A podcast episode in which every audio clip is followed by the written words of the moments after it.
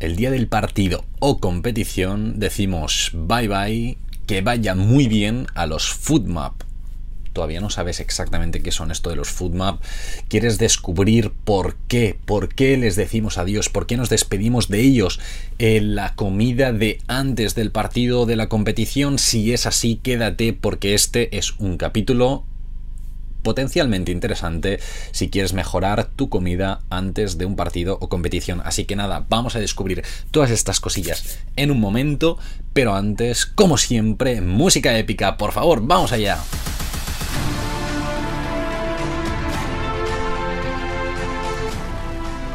Buenas Nutrix, buenas deportista, ¿cómo vamos? Un nuevo capítulo. Estás escuchando el podcast de Dos Cafés para Deportistas. Yo soy Javier, hoy dietista nutricionista especializada en nutrición deportiva. Espero que la semana esté yendo estupendamente bien y estupendamente genial. Yo estos días estoy fuera, así que este capítulo lo grabé ya hace unos días. Estoy medio de vacaciones, así que nada, estáis disfrutando esto y yo estaré perdido probablemente por la montaña. Para darte un poquito de envidia, bah, quizás sí, o quizás sí, quizás sí, quizá no, quizá no, porque además tú estás escuchando esto, te estás aprendiendo cositas de nutrición, o sea que en este sentido win-win eh, directamente, así que vamos a darle muchísima caña al tema. Recuerda que sí, es el capítulo 44 capítulo 44 del, del, podcast de Dos Cafés para Deportistas, un podcast en el que buscamos estrategias para mejorar nuestro rendimiento día a día, en el que, hey, nos tomamos un cafetito tranquilamente escuchando el podcast. Bueno, hay gente que se pone a escuchar el podcast haciendo deporte, haciendo lo que sea. Me parece también estupendo. Pero que sepáis que, hey, que alguien se quiere sentar conmigo a tomarse un café, perfecto. Que se ponga el podcast y pim pam. Lo estamos haciendo aquí directamente, así que vamos a darle caña a este nuevo capítulo. Pero antes me gustaría agradecer a nuestro patrocinador, Crown Sports Nutrition, una empresa que está dedicada a la nutrición del deportista. ¿Cómo? Pues bueno, a través de eh, suplementos en muchos casos y algunos alimentos para mejorar su rendimiento. Y lo bueno y una de las cositas que me gusta de Crown es que muchos de sus productos son libres de sustancias dopantes con el sello Informed Sport.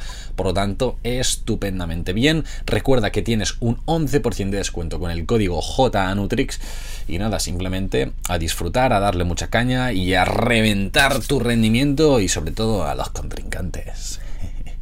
Muy bien, pues vamos a darle mucha caña, vamos a darle a tope con, con, el rendimiento, pero sobre todo vamos a hablar primero qué son estos FODMAPs y dónde los podemos encontrar. Hoy es un capítulo en el que vamos a aprender probablemente muchas cosas. El tema de los FODMAP eh, es poco habitual, eh, hablarlo en redes sociales y demás.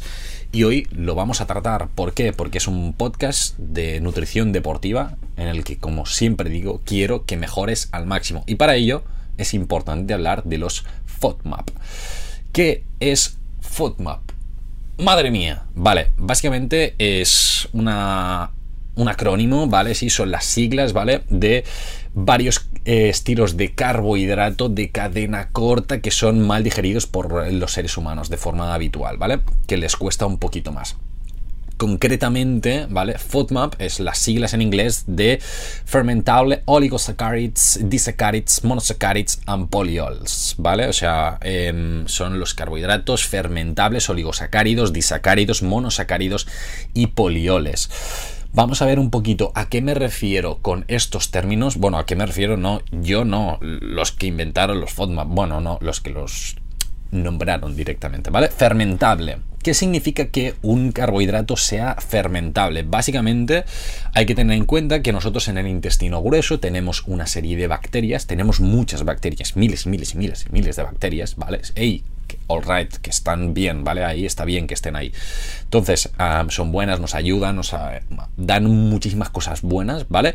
Pero una de las cosas que hacen es, bueno, todos estos carbohidratos que nosotros no hemos acabado de digerir, ¿vale? Directamente, o que no hemos digerido, o que no hemos absorbido directamente en nuestro intestino delgado, les llega a ellos y dicen, ¡oh, comidito, qué rico! Y entonces se lo zampan. ¿Qué pasa? Que en este proceso de zamparse un poquito, lo que pasa es que generan gas en esta fermentación, ¿vale? Degradan un poquito estos carbohidratos y producen gases, ya sea hidrógeno, metano, dióxido de carbono, cositas, ¿vale? Y esto, entre otras cosas, hace que te tires más pedos, ¿vale?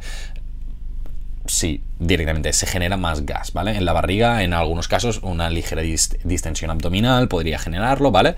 Entonces, ¿qué pasa? Estos FODMAPs lo que hacen es atraer más agua al intestino, ¿vale? Para que estas bacterias, pues bueno, descompongan estos em, alimentos, ¿no? En este proceso llamado fermentación y esto, entre otras cosas, ¿no? Al generar este, este gas, este y demás, ¿no? Este esta, ¿cómo se llama esto? Em, estas contracciones también a nivel intestinal van a modularse un poquito y esto puede generar ciertas molestias intestinales. Entonces, en diferentes situaciones del deporte, como podría ser en la competición, probablemente digamos, ostras, pues yo quiero evitarme un poquito esta sintomatología que quizá se me genera, ¿vale? Esto es un poquito a lo que nos referimos con eh, fermentables, ¿vale? Vamos a hablar un poquito Em, de los diferentes, ¿no? Oligosacáridos, disacáridos, monosacáridos, polioles, de forma súper rápida, en plan, que son donde los encontramos para que podáis situar rapidísimamente alimentos en los que los encontramos, ¿vale? Oligosacáridos, directamente, básicamente, mm, no voy a entrar en detalle, ¿vale? Pero son fructoanos y galactoligosacáridos, ¿vale? Mm, da igual. Fructanos, ¿dónde los encontramos? Alimentos como trigo, centeno, cebada, mm, cositas así, ¿vale? Y los eh, galactoligosacáridos legumbres, básicamente, ¿vale? O sea, legumbres, lenteja, garbanzo, eh, cositas así, ¿vale?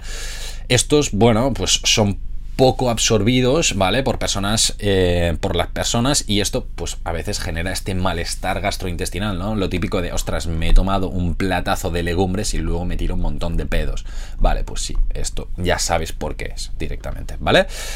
Disacáridos. ¿Dónde podemos encontrar los disacáridos? ¿O qué son los disacáridos? Básicamente son moléculas que tienen están compuestos por dos azúcares directamente, pues bueno, em, que estos dos azúcares cada uno se llaman monosacáridos directamente. Bueno, la lactosa es el principal, ¿vale? Sí, que está eh, juntando ahí, tenemos dos azucaritos, ¿vale? Entonces, bueno, todos los productos que tienen niveles elevados de lactosa, pues bueno, entre otras cosas, es uno de los más importantes y de los que suele generar más molestias a nivel intestinal. ¿Por qué? Pues básicamente porque hay muchas personas que eh, no tienen la lactasa o tienen menores concentraciones de lactasa, que es la enzima que se encarga de hacer este CAT, ¿vale? De cortar estos dos azúcares y por lo tanto nosotros como no pillamos directamente los dos azúcares juntos, sino que para absorberlos necesitamos que estén por separado, si no lo hacemos bien este proceso, nuestra barriga, cuando llegan estos azucaritos al final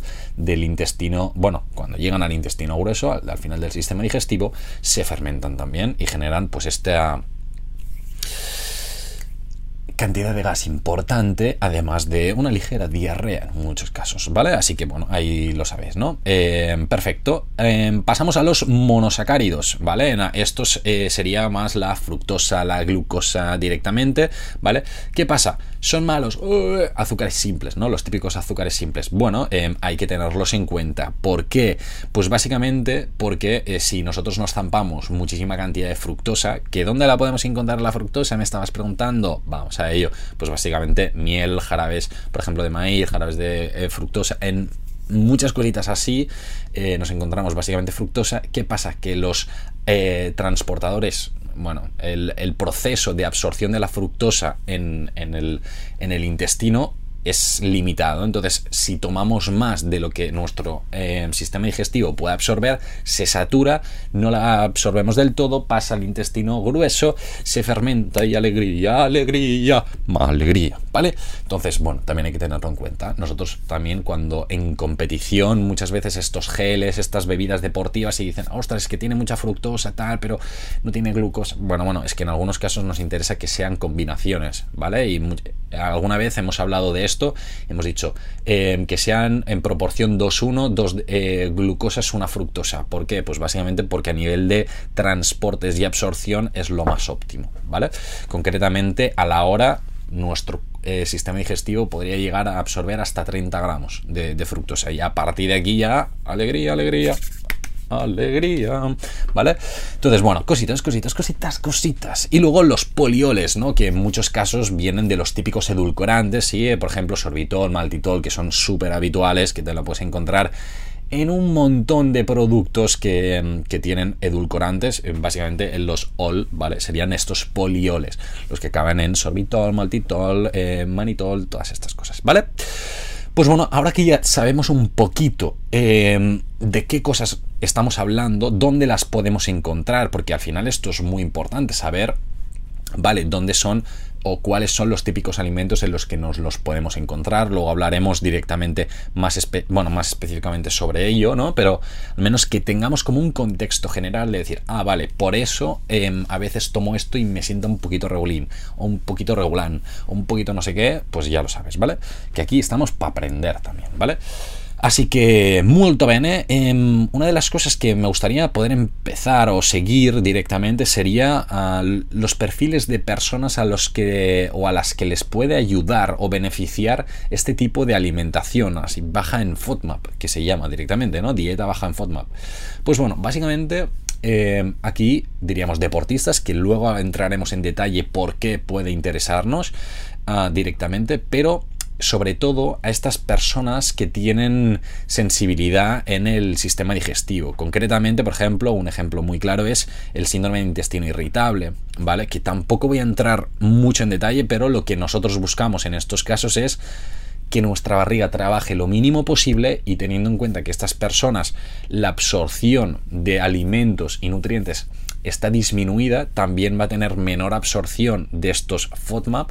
Por lo tanto, si nosotros en la alimentación le tomamos, eh, bueno, tomamos la misma cantidad de FODMAP, ¿no? de todos estos que íbamos diciendo, em, que una persona que no tiene esta patología y absorbe menos, llegará más a este intestino grueso y es más probable, bueno, seguro que va a pasar, que te va a sentar mal. O sea, vas a tener esta molestia gastrointestinal tan incómoda directamente, ¿vale? Entonces, simplemente tener esto en cuenta y decir, venga, pues reducimos un poquito estas cantidades mucho cuidado con hacer esto. Es decir, si dices, ah, tal, es que a mí a veces me pasa, me sienta mal, tal, tal, voy a hacer una dieta absolutamente baja en FODMAP desde ya para siempre. Mm, cuidado, porque no es lo más recomendable.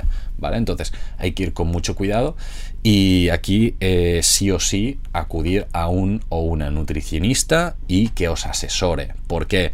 Porque las dietas bajas en FODMAP son restrictivas, son muy restrictivas, no podemos tomar mucha cantidad de alimentos. Hay muchos que sí, pero hay muchos que no. Entonces, para evitar deficiencias nutricionales, poder estar bien, ya no solo si eres deportista, sino si dices, ostras, mira, yo no hago deporte, pero me podría ir bien. Mucho cuidado también aquí, ¿vale? Entonces, sí o sí, acudir a un profesional de la salud, nutricionista, que os asesore. Seguimos. Molto bene. Vamos a ir a comentar un poquito principales alimentos o algunos alimentos directamente que son bajos en FODMAP, ¿vale? no voy a entrar en los altos porque ya he dicho dónde los podemos encontrar más o menos, entonces ahí ya mm, vamos un poquito en detalle, pero sí que voy a comentar algunos em, que son potencialmente bajos en, en FODMAP, que bueno, pueden ser interesantes directamente para introducir precisamente en estas comidas pre-competición, ¿vale? Porque ahora hablaremos por qué en el deporte nos interesa, pero bueno, ya voy haciendo un, mini spoiler, mini, mini cositas, ¿vale? Por ahí. Entonces, vamos al lío. A nivel de vegetales, un poquito, pues bueno, eh, todo lo que son berenjenas, pimiento verde, zanahoria, mm, algún tipo de lechuga sobre todo, patata, calabacín, bueno, eh, patata no sería verdura, pero bueno, también lo podríamos incluir aquí, pues bueno, puede ser potencialmente interesante. En competición veremos que siempre vamos a intentar que sea cocido. Lo ideal sería que fueran todo verduras cocidas, más que nada porque van a facilitar esta digestión. Pero bueno, ahí lo tenemos, ¿vale? Este tipo de verduras pues nos podrían ir bien. Hay más, sin duda, pero bueno, yo tampoco te voy a decir aquí 50.000, ¿vale? ¿Hay frutas que sean bajas en FODMAP? Sí, por ejemplo, un melón, un kiwi, ¿vale? El, kiwi verde tradicional, ¿eh? ¿vale? Mandarina, naranja, piña, sí, son bajas en FODMAP, por lo tanto, a correr, ¿vale? Lácteos, claro, recordemos que la lactosa mm, es FODMAP total, ¿vale? Entonces, pues bueno, eh, leches vegetales directamente o bebidas vegetales sería algo bastante top.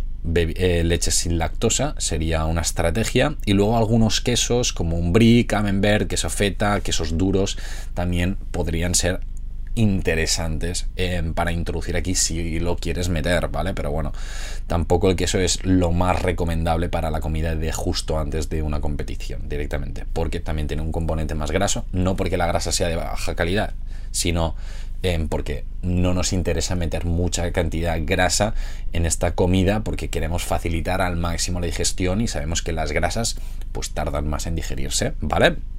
Molto bene. Como fuentes proteicas, claro, si por ejemplo eres vegetariana, vegana o algo así, dices, ostras, legumbres no. Efectivamente, legumbres mejor que no, pero tofu sí que lo podemos tomar si eres vegetariano, vegano, o sea, ovo lacto, ¿vale? Huevos también podríamos tomar y no habría ningún problema. Carnes y demás, buscaremos los que sean blancos, directamente carne blanca sería la, clave, es decir, pollo pavo. Luego entraremos un poquito más en detalle en el tema y, listo, ¿vale? A nivel de cereales, arroz es bastante top, trigo mm, intentar reducirlo un poquito, ¿vale? En estos casos, o sea, pasta quizá no sería la mejor opción pre-competición, quizás sería más interesante el arroz directamente. Y bueno, y luego hay más, ¿eh? pero bueno, em, hablamos un poquito así como la comida directamente. Em, y, y, ya está, sí, es que tampoco voy a entrar mucho más en detalle porque tampoco quiero alargarme diciendo alimentos así porque sí y ya está. Luego si queréis más información os daré sitios en el que em, tenéis información de una calidad de 10, de 10, ¿vale? Entonces, vamos a hablar en detalle, vamos a hablar en detalle de em, por qué te interesa una comida baja en FODMAP antes de competir. Vamos a hablar de esto, ¿vale? Teniendo en cuenta que estos FODMAP, ¿vale? Al final lo que hacen es atraer más agua al intestino y por lo tanto potencialmente diarreíta, ¿vale? Que se produzcan más gases y por lo tanto tengamos esta distensión, este malestar intestinal, ostras, eh, esto, si podemos evitar esta sintomatología, si podemos reducir la probabilidad de que esto ocurra, ostras, pues intentémoslo, ¿no? Entonces, eh, una de las cosas que vamos a intentar es reducir estos FODMAP, básicamente por esto que comentamos, reducir esta probabilidad de este malestar, esta sensación incómoda en barriga de decir, hey, pues en la comida principal, sobre todo si compites por la tarde, juegas por la tarde o así, decir, hey, pues en comida hacer una comida baja en FODMAP, si desayunamos y lo queremos hacer, pues mejor que mejor también, ¿vale? Básicamente por esto, porque vamos a mejorar toda esta sintomatología a nivel intestinal y vamos a ir como un poquito más tranquilos a la competición. Si se puede hacer, estupendo, ¿vale? A la vez, en esta comida pre-competición vamos a buscar que sea de fácil digestión, por lo tanto todo intentemos que esté cocinadito, ¿vale? Porque así tiene, por ejemplo, la fibra pues se digiere un poquito mejor.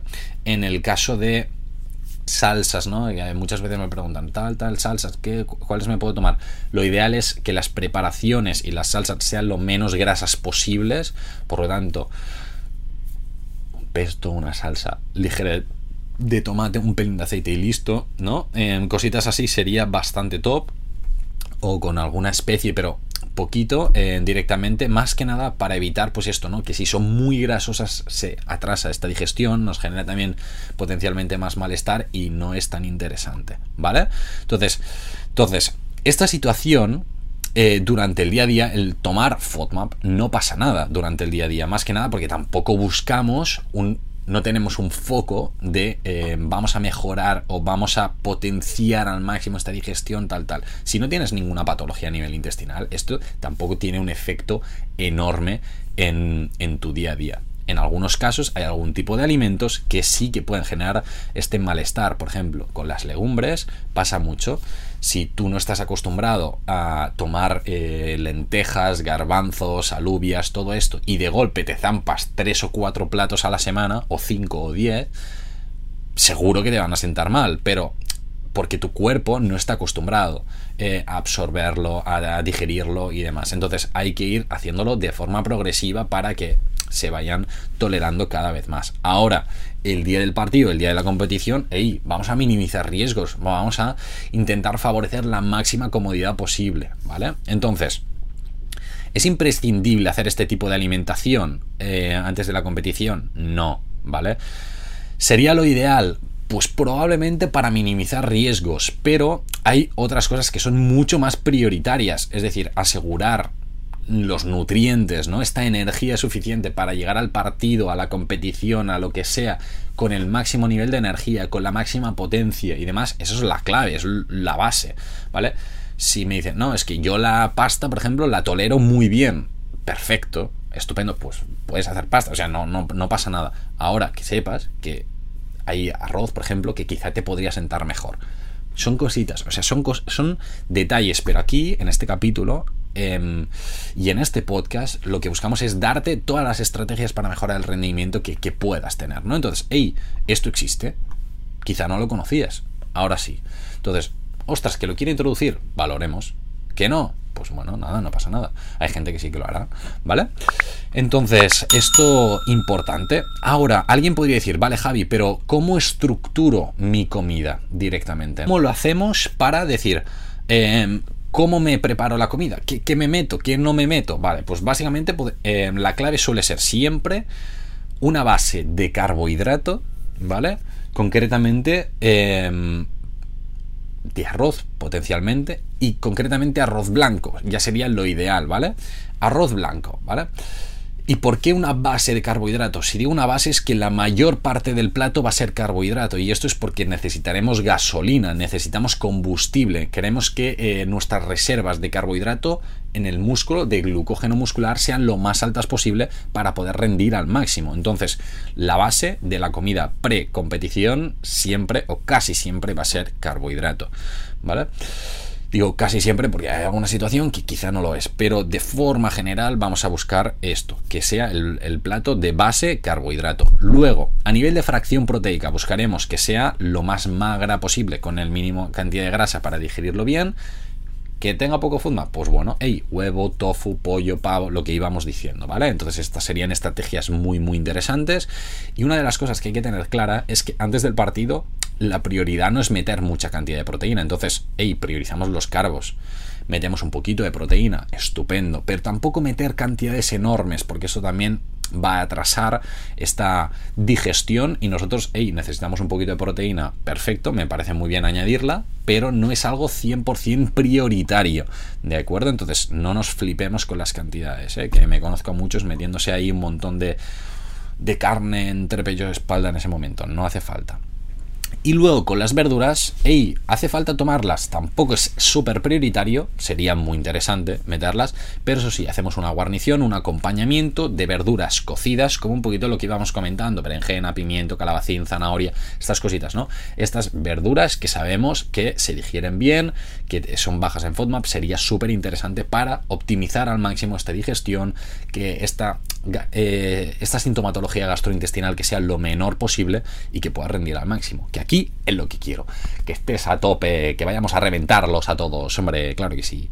Dicho esto, em, una de las cosas que, te voy a compartir, te lo voy a dejar en la descripción tanto de Spotify, Apple Podcasts, iVoox, por todas partes, pero en YouTube probablemente va a ser el sitio más sencillo para poder picar e ir a cotillar, es la, la Monash List Low FODMAP Foods. Em, ¿Qué quiere decir esto? Em, en la Universidad de Monash, que es una universidad australiana, podríamos decir que es el referente en alimentación baja en FODMAP o alimentación, sí, directamente baja en FODMAP, ¿vale? Entonces son unos cracks, eh, espectacular el material que tienen, entonces tienen en su propia página web una base de datos con alimentos bajos en FODMAP.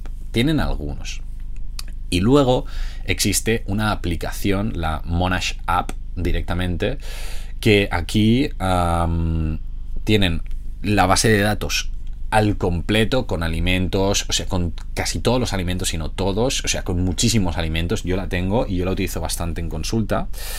Y, o sea, básicamente para, para, tener una idea, ¿no? Directamente de, ostras, estos alimentos sí, estos alimentos no. Mirad, es esta. Bueno, claro, la gente que está en Spotify no, no lo va a ver, pero bueno, os la estoy enseñando un poquito. Entonces tenemos eh, guía de alimentos, ¿no? Entonces,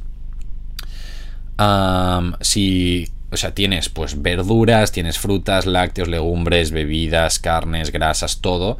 E incluso puedes poner el, país en el que estás, porque también te van a poner alimentos y recetas acorde a, esto, incluso algunos suplementos que, también em, se van a incluir, cosa que me parece súper interesante, ¿no? Directamente decir, ostras, que ya te metan suplementos y demás es algo bastante top. Em, además, em, tienes recetas directamente, recetas ya de alimentos eh, bajos en FODMAP que dices, ostras, tal, no sé qué tomar, pues ahí tienes también más complementos. Es una aplicación que es de pago, ya lo digo de antemano, antes de que, ah, tío, perro, no me habías avisado, es de pago, ¿vale? Entonces, si eres una persona deportista y demás, con la información que tienes en su web, hay suficiente, ¿vale? Tienes información suficiente. Si eres profesional de la salud, es nutricionista, que te mola el tema de la nutrición deportiva, quieres meterte ahí y demás, yo te recomendaría que te la bajaras no es cara, o sea, creo que la pagas una vez y ya la tienes para siempre, ¿vale? Yo la pagué como hace como 2-3 años y de momento ahí está perfecta y, me sirve, ¿vale? Y no sé si eran como 9 euros o así, pero la pillas una vez y ya la tienes para siempre, entonces está bastante bien y la verdad es que es muy útil. Y si eres una persona pues que necesita hacer una alimentación baja en FODMAP, eh, yo te diría que bájatela, porque es muy muy práctica y tienes muchísimos alimentos con eh, semáforos, te dicen sí, no, tal, no sé cuántos. Muy interesante. Entonces, que sepáis que esto existe y, nada, y, lo dicho. Entonces, para acabar un poquito el capítulo, ¿vale? Hacemos un poquito de recogida, puntos clave, que ya sabéis que siempre me gusta acabar un poquito así, para que os vayáis para casita, o si estáis en casita, pues para que os vayáis a pensar y a correr y a hacer lo que os dé la gana, em, con un resumen un poquito de todo, ¿vale? En alimentación baja en FODMAP. Es una estrategia muy válida, correcto, pero hay que saber hacerla bien, ¿vale? Importante, si tienes patología, crees que te puede ir bien, lo que sea, contacta con un nutri, una nutricionista, ¿vale? Si no lo haces así, hay riesgos de deficiencias nutricionales, cuidado. Entonces, hagámoslo bien, ¿vale? Si se hace, se hace bien. Ah, no, para la compita, eh, eh, solo para la comida precompetición, tal, tal, tal. Bueno, un poquito con la información que os he dado, ya tienes suficiente. Te puedes ir a su página web, que esto es gratuito, y ahí tienes más información directamente. Si dices, ah, quiero alguna recetita, seguro que la vas a encontrar, ¿vale? Entonces, para las comidas precompetición, sí, es un buen recurso. Yo lo recomiendo, sí. Si lo puedes hacer, bien que dices, no, ahora no es prioritario, tampoco pasa nada, ya lo harás en un futuro, ¿vale? Así que nada, esto es un poquito el capítulo de hoy. Recuerda que si quieres mejorar tu rendimiento, llevarlo hasta el siguiente nivel, o sea, llevarlo al máximo de todo, puedes contactar conmigo y reservar una llamada gratuita conmigo, me explicas tu caso, donde jnutrix.com barra pedir cita o jnutrix.com, arriba de todo a la derecha tienes un botón de pedir cita y ahí reservas una llamada gratuita con yo conmigo y me explicas tu caso, me comentas, mira, estoy haciendo este deporte, esta actividad física, tengo estos objetivos, tal, tal, tal, estoy haciendo esto, estoy haciendo lo otro, me explicas un poquito, te explicaré en detalle, ¿no? Cómo trabajamos, eh, un poquito lo que te podemos ofrecer, y así sea que busques una, eh, un asesoramiento online, presencial, lo que sea, me lo dices y lo charlamos, lo hablamos y, vemos cómo te podemos ayudar, que seguramente podremos. Y si no podemos, te lo voy a decir. Si veo que no te podemos ayudar, te lo diré. Que en, esto, en este sentido hay gente que dice, ah, no, tal, pero seguro que piensa cualquiera. Bueno, bueno, hay gente que le he dicho, pues mira, yo no soy especialista en este campo, ¿no? Y me decían, ostras, Javi, tengo una patología X eh, y yo precisamente de esa patología no soy experto para nada y prefiero derivarte a una persona que sea especialista. Entonces, hey, pues yo te, te, mando para allá. Entonces, yo no tengo ningún problema. Si veo que te puedo ayudar, te voy a ayudar. Entonces tú, hey, puedes reservar esta llamada gratuita y lo charlamos. Además de esto, pues puedes seguirnos en nuestras redes sociales, Javi Nutrix, por todas partes, ¿vale? Instagram, eh, TikTok, eh, Twitter. Twitch, que los lunes a las 9 de la noche siempre hacemos directo. Y bueno, en los próximos días em, valoraremos a ver introducir algún día más. Valoraremos, valoraremos. Así que ahí tienes muchísima más información también. Y recuerda que tenemos nuevo capítulo del podcast todos los jueves, todos los jueves. Así que nada, nos vemos allí. Recuerda, tu rendimiento está en tus manos.